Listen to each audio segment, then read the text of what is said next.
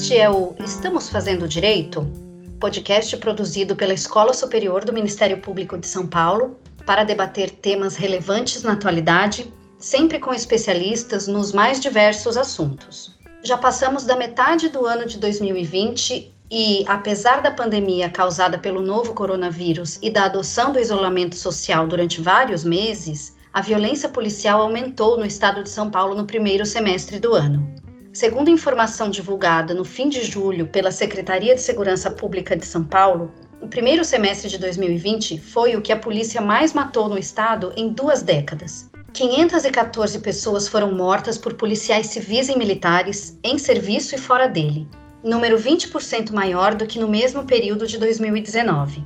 Também houve um aumento no número de mortes entre policiais, foram 28 agentes assassinados, 12 a mais do que no primeiro semestre do ano passado. A atividade policial desempenhada pelas polícias civil e militar é essencial à promoção da segurança pública e, portanto, à efetivação dos direitos fundamentais e à manutenção do Estado democrático de direito. Porém, o que os dados nos mostram é que o atual modelo de atuação das corporações não é satisfatório. Agentes mal remunerados, falta de capacitação e de infraestrutura, alto nível de estresse e a falta de políticas públicas com um olhar preventivo e não só repressivo escancaram a urgência de uma mudança nos procedimentos da atuação das polícias, bem como nas ferramentas de controle e transparência. De que forma o trabalho das polícias civil e militar pode ser remodelado? Qual o papel do Ministério Público no controle externo da atividade policial? Como se explica o aumento da letalidade policial num período em que a maioria da população estava dentro de casa? Para responder essas e outras perguntas, conversaremos com Thaís de Almeida Ismânio, promotora de justiça do Ministério Público de São Paulo, que está atuando no Grupo de Atuação Especial de Controle Externo da Atividade Policial, o GCEP, e Carolina Ricardo, advogada e diretora executiva do Instituto Sou da Paz, organização não governamental que atua há 20 anos para reduzir a violência no Brasil e preservar vidas. A gravação foi realizada à distância, com cada uma das participantes em sua casa. E aí, estamos fazendo direito?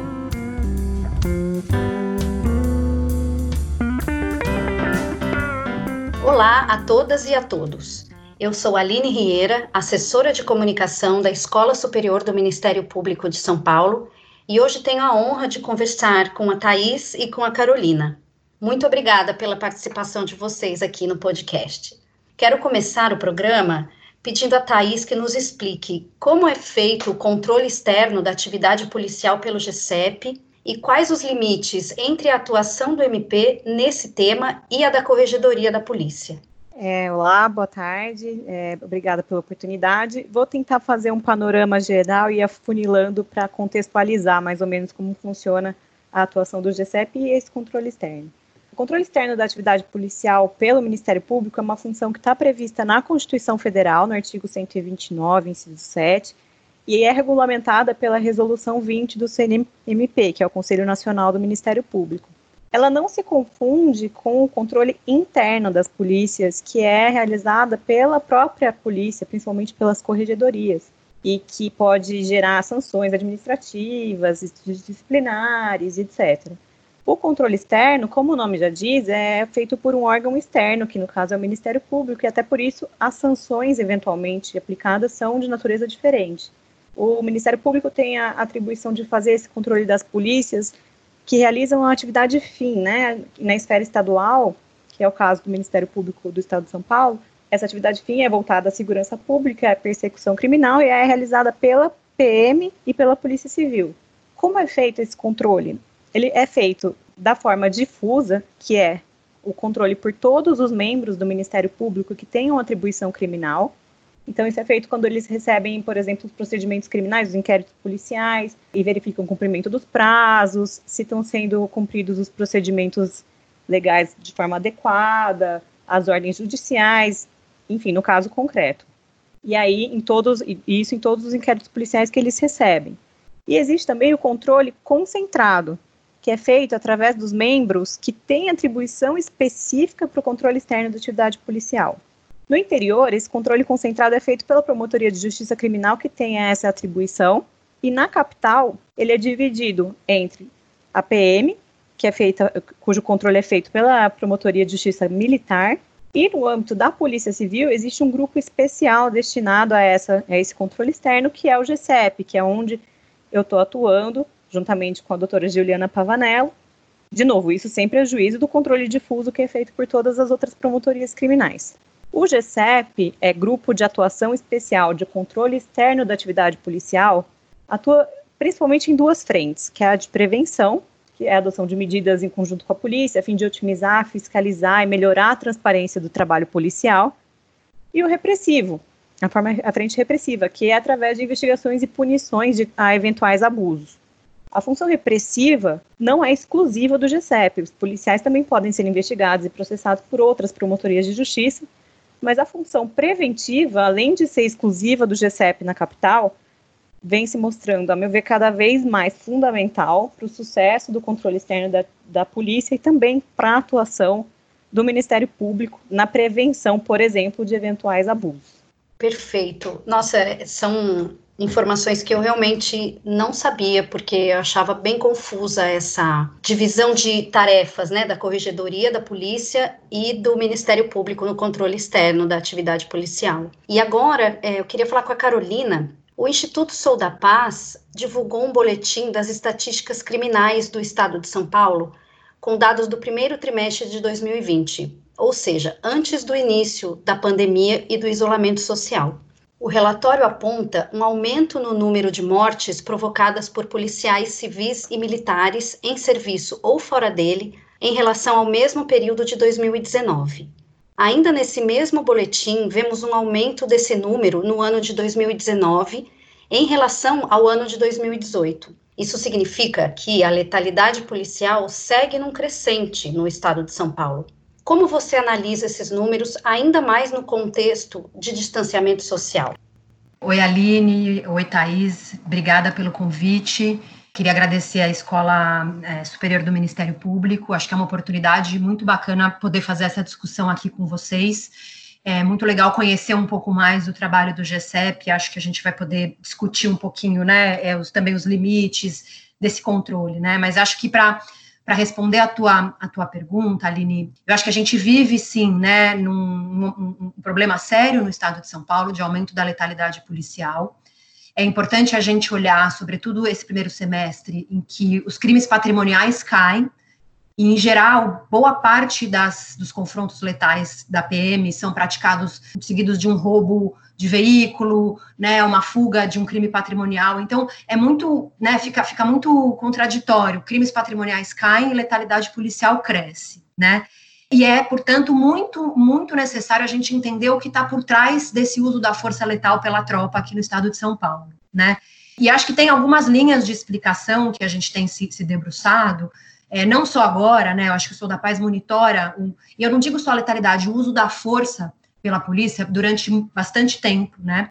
Acho que tem uma primeira discussão, uma primeira linha de explicação, que é quando a gente olha o perfil das pessoas mortas pela polícia, né? Em geral é uma morte em confronto, embora a gente não tenha prestação de contas, a gente não sabe de fato o que está por trás de cada uma dessas mortes. Então, em tese, pessoas envolvidas em alguma situação criminal ou simplesmente abordadas em fundada suspeita. E é aquele público que é a população jovem, negra, moradora da periferia, né? E a gente precisa, e acho que a gente vive um momento atual no Brasil que a gente precisa falar mais disso. A gente precisa falar da questão do, do, do racismo estrutural, né? De como esse racismo estrutural é, acarreta é, uma maior violência praticada contra essa população e, e olhar para isso e como a sociedade aceita essas mortes, né? Então, é muito comum, e essa discussão vale para São Paulo, vale para o Rio, que a, que a sociedade se indigne muito pouco em relação às vítimas de violência policial, é, em geral são jovens, é, é aquele grupo que, são, que é, que, é, um grupo considerável matável pela sociedade, né, que tem uma invisibilidade histórica. Então, acho que essa é uma explicação estrutural complexa, mas que a gente precisa olhar para ela, entender o racismo e, e, a tolerância que a sociedade tem em relação a essas mortes, que aceita muito que a ideia de bandido bom é bandido morto. Apesar dessas pessoas podem não estar de fato envolvidas numa situação criminal, essa ideia de bandido bom e bandido morto justifica a violência policial. Então, acho que tem um tanto de explicação estrutural por trás desse aumento da letalidade, né? Acho que tem uma outra coisa olhando aqui para o estado de São Paulo, que é já há algum tempo falta. Eh, a gente sabe que uma forma de controlar o uso da força pela polícia é ter uma diretriz clara. A gente precisa de um governante, um governador, um secretário de segurança que, que assuma publicamente, sustente no seu discurso que o, a, a morte pela polícia não é um resultado aceitável ou a ser celebrado, né? E a gente vê, as poucas pesquisas que existem indicam uma relação com a natureza do discurso da liderança com o aumento da letalidade da tropa. Né? Então, o discurso da liderança tem um papel importante. A gente vive hoje, tanto no país, com um governo em que federal, que de uma forma geral aceita o uso da força pela polícia, discute a aprovação do excludente de ilicitude, quanto no governo do estado de São Paulo, que a gente percebe um, um governador que, que, defendeu com um pouco mais de força uma polícia mais violenta, que optou por criar BAEPs, que são batalhões especializados, né? E, claro, isso, isso passa um recado para a tropa. Então, a gente precisa, agora que a letalidade cresce, no momento de pandemia, onde isso não era esperado, fazer o caminho inverso. A gente precisa ter diretrizes e recados claros por parte das autoridades em relação ao uso da força, né? E isso deriva para uma outra questão que é a polícia, portanto, precisa investir com mais força em mecanismos de controle interno do uso da força. E aí não é só letalidade, né? E aí combina muito com o que a Thais trouxe, também tem um controle preventivo e um controle repressivo que é possível fazer no campo interno, né?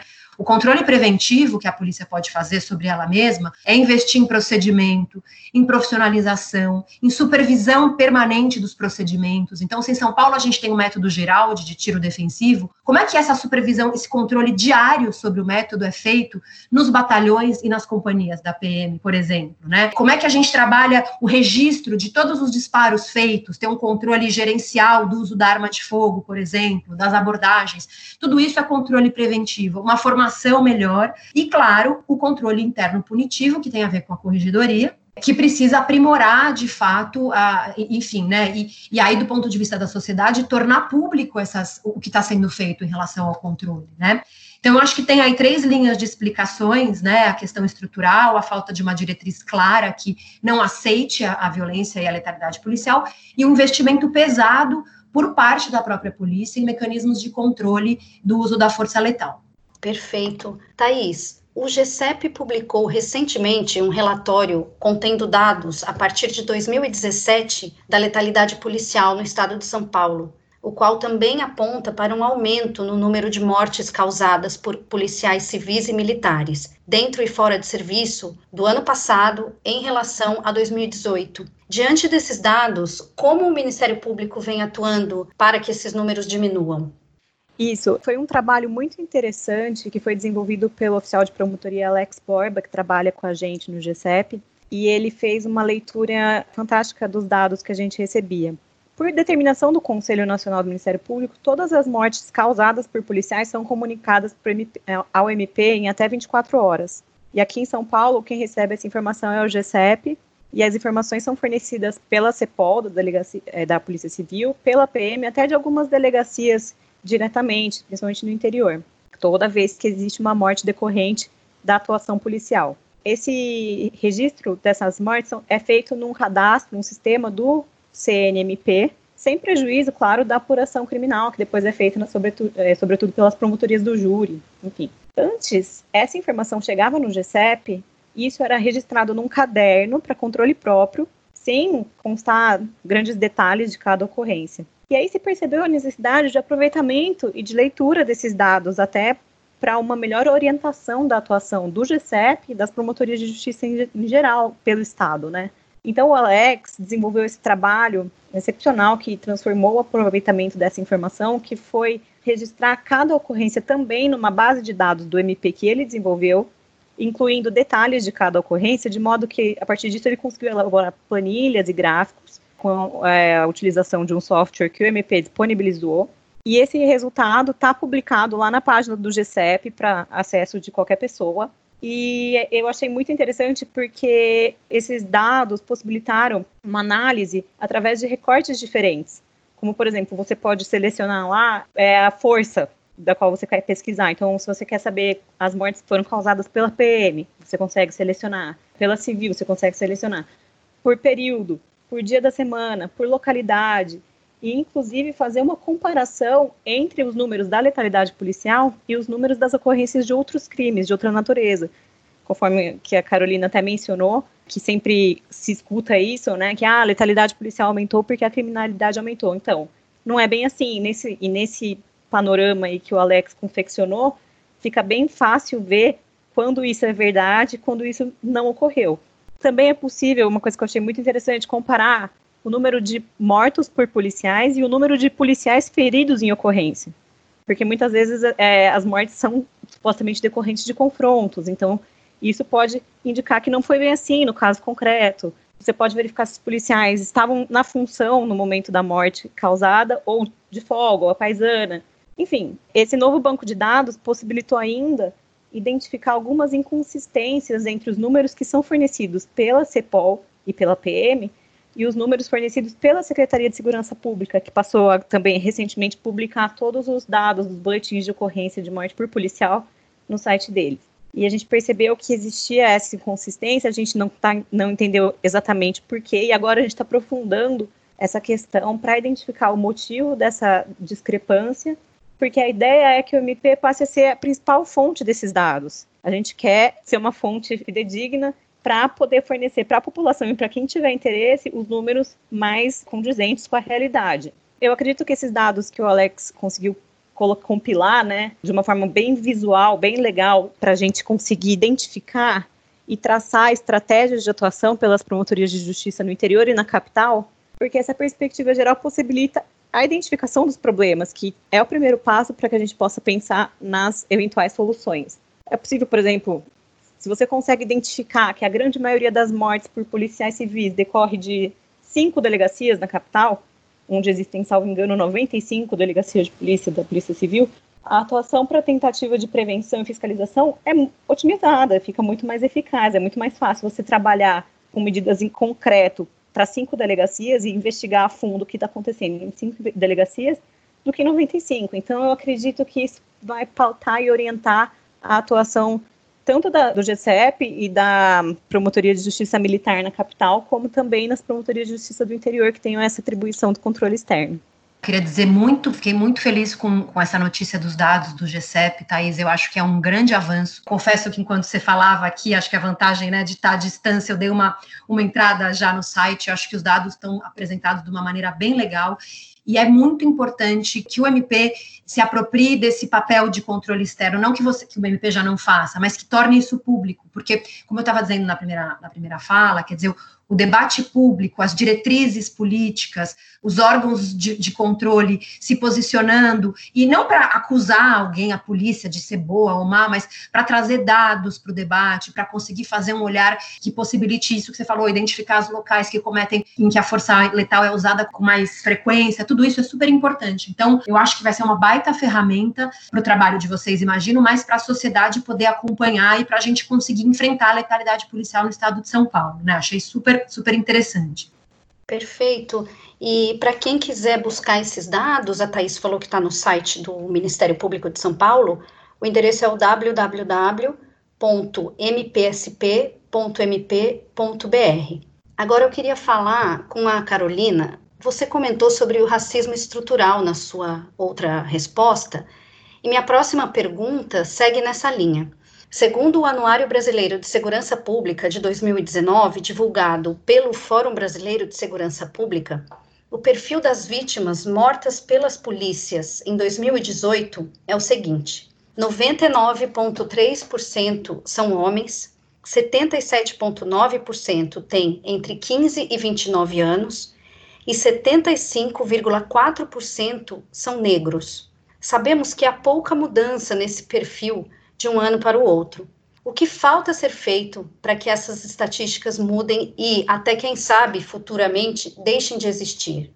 Como eu disse na primeira questão, eu acho que tem, né? Os dados mostram, então, quando a gente fala do racismo estrutural, ele está dado e, e aquele, aquele racismo que não é que existe um, um procedimento escrito para a polícia matar mais pessoas negras, né? Ele é estrutural justamente por isso, porque são práticas reiteradas que é, olham uma determinada parcela da população como suspeitas, né? Isso está no nosso dia a dia, a gente nem percebe, e isso acaba, enfim, né? Isso alimenta um, um ciclo de violência para com essa população, né? E acho que o, o racismo precisa ser discutido dentro da atuação policial, é um tabu, as polícias têm muitas, muita dificuldade em assumir que essa é uma discussão a ser feita. Em geral, a polícia responde, mas a gente tem muitos negros na polícia, inclusive coronéis negros. É, não é esse o ponto, não é isso não significa que não exista racismo, né? É uma discussão delicada, mas eu acho que um, um caminho para a discussão específica do racismo é a instituição se abrir para uma conversa, entender que isso existe, não precisa nem ser uma conversa pública, mas como é que internamente se faz essa, essa construção é algo demorado, mas eu acho que a gente está no momento político ideal para isso.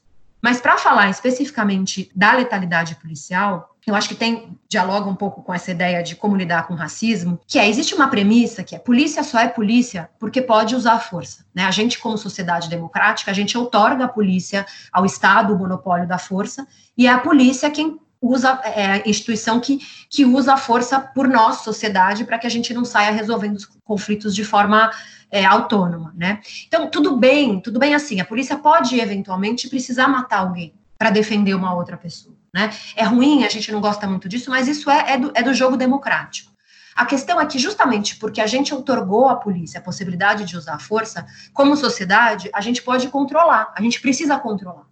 Então, o uso da força e o uso da força letal, ele tem que deixar de ser entendido pelas polícias como algo que só pode ser discutido interna corporis, assim, só se fala disso aqui dentro. Né? Eu acho que as polícias têm muito essa característica, é muito difícil uma abertura franca para o debate, né? Então, eu acho que a gente precisa dar um passo que é o uso da força, ele tem que ser fruto, é alvo de um debate público, a sociedade precisa poder discutir. Eu acho que esse é um primeiro ponto. E no caso de São Paulo, é, a gente é um estado que vem reduzindo homicídios ao longo dos últimos anos, embora esse ano tenha crescido um pouco, a gente precisa olhar, mas né, tem enfrentado os homicídios, crime patrimonial também tem caído, crime sexual aumenta e a gente começa a olhar feminicídio, estupro, né, mas agora na pandemia isso muda, mas é um estado que tem uma visão sobre os seus indicadores criminais mas que não incorpora a questão da letalidade policial como parte da agenda da segurança pública. A gente precisa discutir a política de segurança pública no estado de São Paulo, incluindo a letalidade policial. Isso não pode ser algo que é só, de novo, só das polícias, né? Então,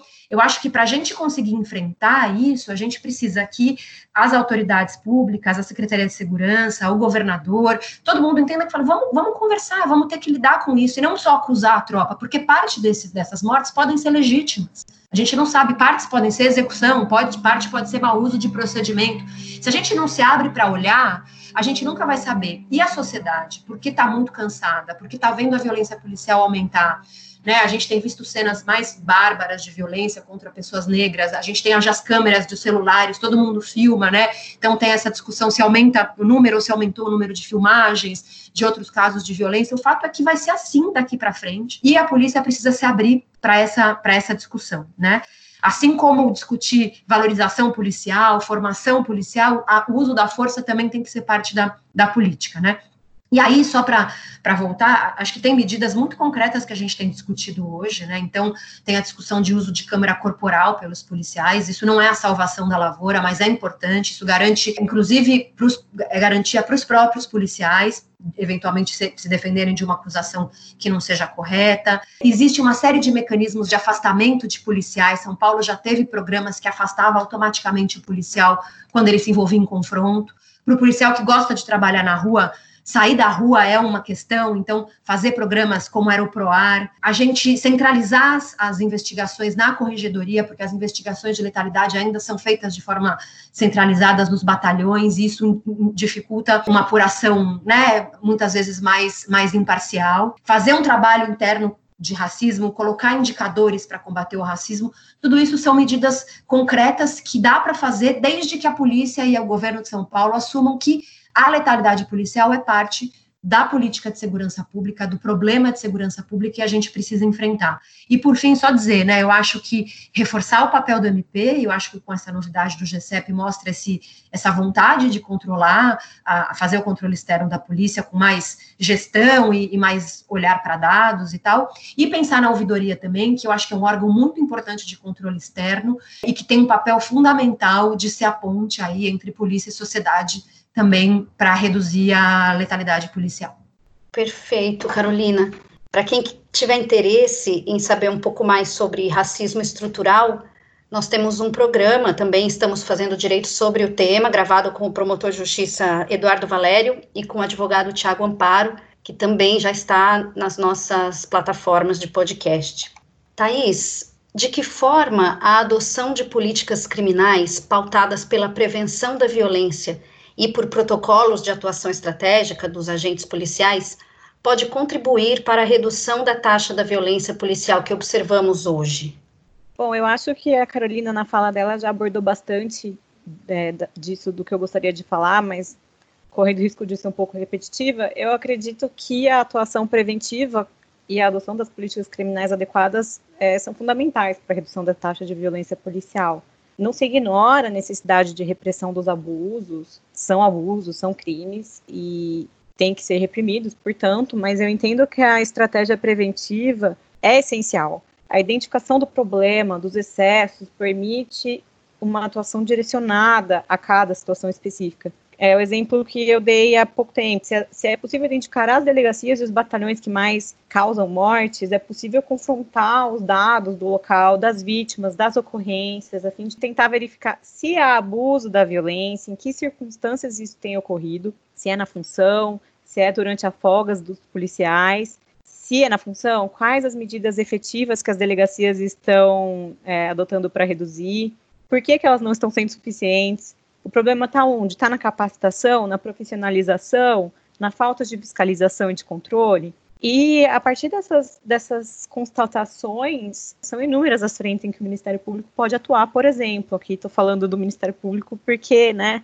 na condição de promotora de justiça, a gente costuma já analisar com esse olhar. Então, é, podem ser instaurados procedimentos de acompanhamento e fiscalização, pedir resoluções, pode ser buscada uma atuação conjunta, é, provocada corregedoria, realizadas fiscalizações em loco com maior frequência, ser exigida a implementação de medidas como a atuação da inteligência, a adoção de determinados equipamentos.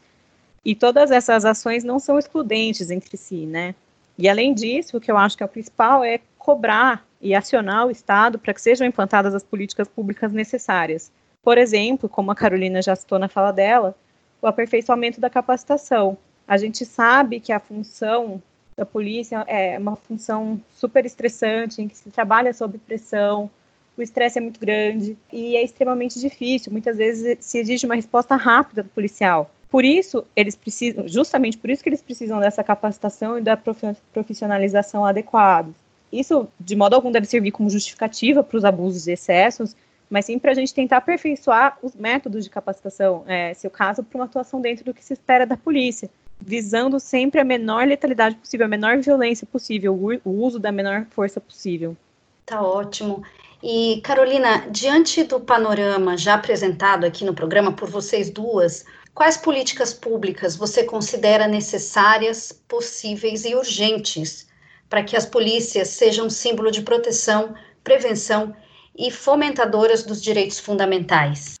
Bom, acho que correndo o risco de ser meio repetitiva, eu acho que a primeira coisa para a gente pensar em políticas públicas dessa natureza é que, que, que, o governo assuma que existe uma questão, um problema de uso excessivo da força letal né? Assim, para que a gente tenha polícias mais eficientes e, e, democráticas e que resolvam e consigam atingir a, a redução criminal e, e, e a aproximação com a, com a, comunidade e a preservação das vidas, que no fundo é para isso que a polícia existe, é preciso que, que, que, se aceite que há um problema, porque se não há, um, se não há uma visão de que existe um problema com isso, a gente não, não consegue pensar em solução para tratá-lo, né? Por isso que boa parte da, da minha fala ao longo do, do podcast é no sentido de reconhecer que é um problema de segurança pública que precisa ser tratado como tal, né?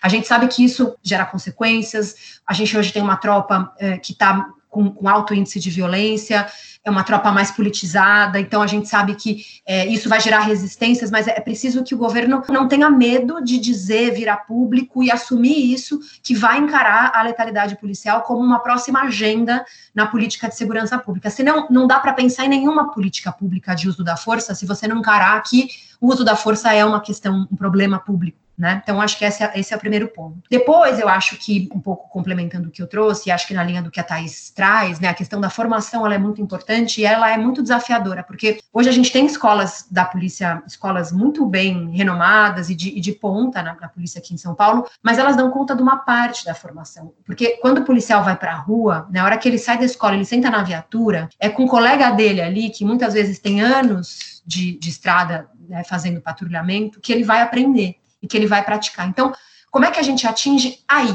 Né? E a formação nas escolas ela é só uma parte. Por isso que tem que ter uma série de estratégias de gestão do trabalho, né? De trabalhar com os capitães, com alguns delegados especificamente, né? Com os sargentos, no caso da polícia militar. Como é que você prepara a tropa antes dela ir para a rua? A preleção que se faz, o que é dito para esses policiais antes deles irem para a rua, é, faz muita diferença. Se você faz um discurso sangue nos olhos para a polícia ir para cima, é, uma, é a chance de ter uma tropa mais violenta, né?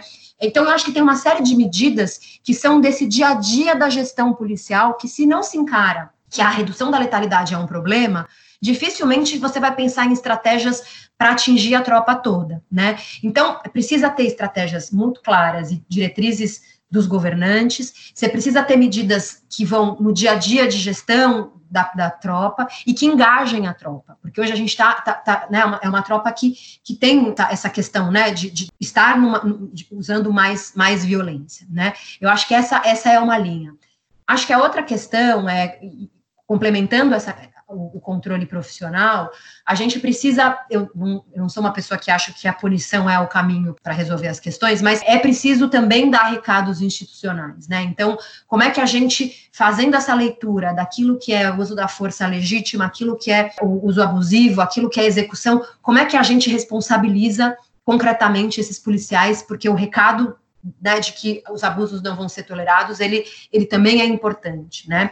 É, e acho que tem uma última questão, e a gente, eu tenho pensado muito aqui no estado de São Paulo, é a gente tem muitos procedimentos, né? Então, procedimento de perseguição em viatura em movimento, de carro em movimento, né? É, acompanhamento, que, chama, que são bons procedimentos, mas você, e, e, a gente, eu gosto, uma vez eu ouvi isso de um, policial, você tem as vértebras, né, do, do, que seria uma espinha dorsal, mas você não tem uma espinha dorsal que ligue essas vértebras. O que eu quero dizer com isso? A gente tem muitos procedimentos, mas a gente não tem uma política de uso da força no estado de São Paulo, né? Que diga, que, que coloque ali os procedimentos daquilo que é possível de publicá-los, os critérios de escolha. Então, por exemplo, né, a gente sabe que a letalidade muitas vezes está ligada a crime patrimonial. Qual é a diretriz? Até onde deve ir uma perseguição policial para, por exemplo, ir atrás de um veículo roubado, né, um furto de veículos, né? Até onde vai quando você abre mão daquela perseguição, quando há o risco de um confronto, para eventualmente usar um, uma integração com a polícia civil e fazer uma investigação sobre aquele caso, porque é justamente nessas perseguições, é o caso de Paraisópolis, né, que as polícias entraram foram atrás né, dos motoqueiros, tem que, tem que saber a hora de parar. Eu sei que não é fácil, e eu, eu, sei que muitos policiais, quando eu falo isso, me criticam, porque falam, ah, é fácil, vai, parou na hora, né? É, o calor, né, tá num confronto. Mas se, se você tem diretrizes claras, ó, a gente abre mão de uma prisão em flagrante para preservar uma vida, isso é uma diretriz clara e que sem uma, polícia, uma política de uso da força, isso pode fazer parte da política de uso da força de preservação das vidas. Então, eu acho que se o Estado de São Paulo quiser, de fato, é, reduzir a letalidade, ter uma polícia com menos mortes e menos uso da força letal, adotar, implantar uma política de uso da força e que seja pública e transparente para a sociedade, é um grande passo para chegar onde a gente quer. Nossa, incrível. Nós chegamos, infelizmente, ao fim do programa. E antes de terminar, eu gostaria que vocês me respondessem o seguinte: estamos utilizando os mecanismos disponíveis para diminuir a violência policial? Estamos fazendo direito? Eu acredito que há muito ainda a ser feito, mas também acredito que está havendo um avanço, que no futuro breve a gente vai ter resultados. Isso porque, como eu já tinha dito, a, a violência policial também é crime e deve ser reprimida, e reforçando a fala da Carolina da necessidade do recado de que isso não pode ser tolerado. Mas mais do que isso, ela deve ser evitada, e isso exige esforços e cooperação entre a administração e as instituições, né? É uma questão complexa.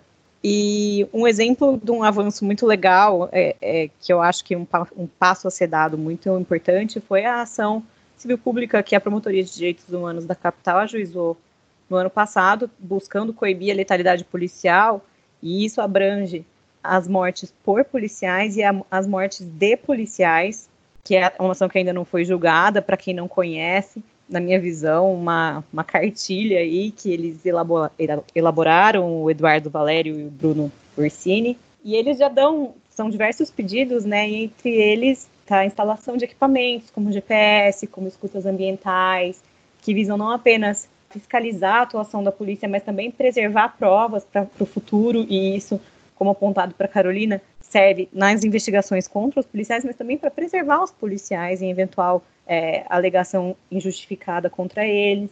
E a, o, o, pedido relativo, pedidos relativos à capacitação dos policiais também, conforme já mencionado para Carolina, que é uma questão muito complexa.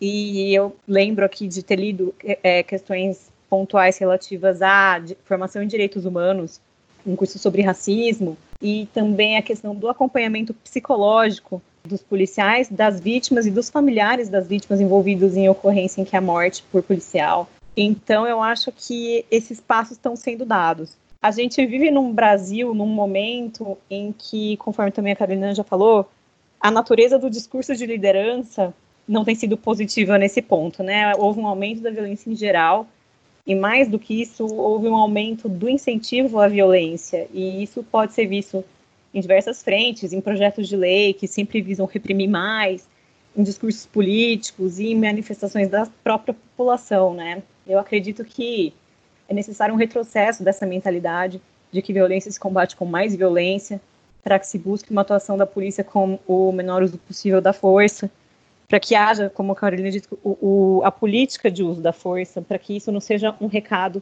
que está sendo recebido de cima para baixo, né? A gente precisa que isso seja uniformizado, para que, que as, as polícias, a PM, a civil, até as guardas municipais, que também acabam atuando, é, no, principalmente no interior, na, na prevenção de crimes, que esse recado seja claro. A gente precisa que isso seja feito. O PGJ disse numa entrevista recente que ele tem acompanhado de perto esse aumento da violência policial e que tem adotado providências com designação de promotores para atuar nos casos específicos. E eu acredito que a gente vai avançar e que o Ministério Público de São Paulo tem atuado e buscado os meios para isso, embora a gente ainda esteja longe do, do resultado que a gente gostaria. Eu acho que é isso que eu tenho para dizer. Queria aproveitar só, não sei se vou ter outra oportunidade, para agradecer por ter tido essa oportunidade de falar aqui nesse debate tão rico, de um problema tão complexo que envolve tantas questões estruturais e de uma atuação em diversas frentes. E é um debate que a gente consegue prolongar por horas, se for o caso, mas Acredito que por hora é isso que eu tenho para acrescentar. E parabéns pelo trabalho, Aline, Marília, a Escola Superior do Ministério Público. Os podcasts estão muito legais. Espero que esse trabalho também venha acrescentar. Obrigada, Thaís. Eu que agradeço sua participação. Carolina? Bom, eu estava aqui pensando, né? Estamos fazendo direito. E eu, eu sou uma pessoa muito, muito otimista, assim, né? Então, eu acho que a gente talvez esteja começando a fazer direito algumas coisas, mas a gente precisa fazer direito muito mais coisas ainda em relação à, à letalidade policial, né? Eu acho que a, a Thais bem lembrou, né? Eu acho que, de novo, o papel do, do MP é muito importante e é muito bom que o Ministério Público comece a se apropriar mais, falar mais disso, e lembrou da ação civil pública aqui em São Paulo. Eu lembro de uma DPF maior, mais ampla, que aí não foi pelo MP, mas que foi proposta no âmbito, e aí nem é em São Paulo, né, mas foi proposta no STF, até por um partido político, para vetar as, as incursões policiais no Rio em tempos de pandemia, né? E é super importante a gente ver o impacto que essa redução das incursões policiais, das operações policiais nas comunidades teve na redução da letalidade. Então, às vezes, precisa também vir, né? Eu acho que esse, esse, equilíbrio, esse envolvimento do judiciário, acho que tem sido importante. Eu acho que os limites é o nosso mecanismo de freios e contrapesos, né? O executivo, o legislativo, o judiciário, como é que a gente trabalha tudo isso para controlar a letalidade policial.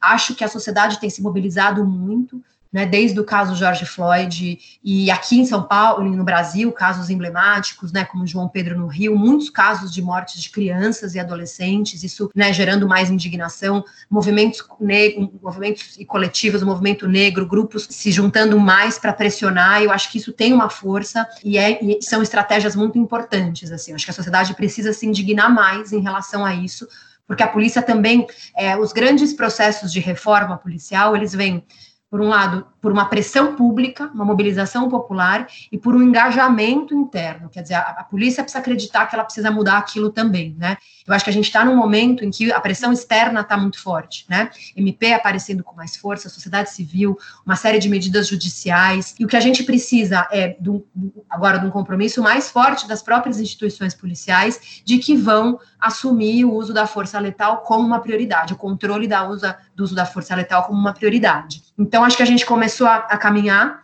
e se a gente conseguir engajar as polícias é, de verdade nessa, nessa agenda, aí eu acho que vai dar para a gente dizer que está fazendo direito. E eu queria agradecer muito a oportunidade, Thaís, te conhecer, conhecer o trabalho do GCEP, fiquei super feliz. É, a Lili e Marília agradecer o convite, a oportunidade, e espero que esse nosso debate aí contribua para o entendimento do fenômeno. Muito obrigada.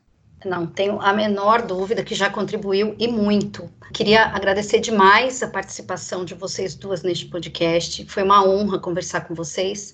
Aos nossos ouvintes, muito obrigada pela audiência. Sigam nossa programação no site e nas redes sociais da escola. E até o próximo Estamos Fazendo Direito?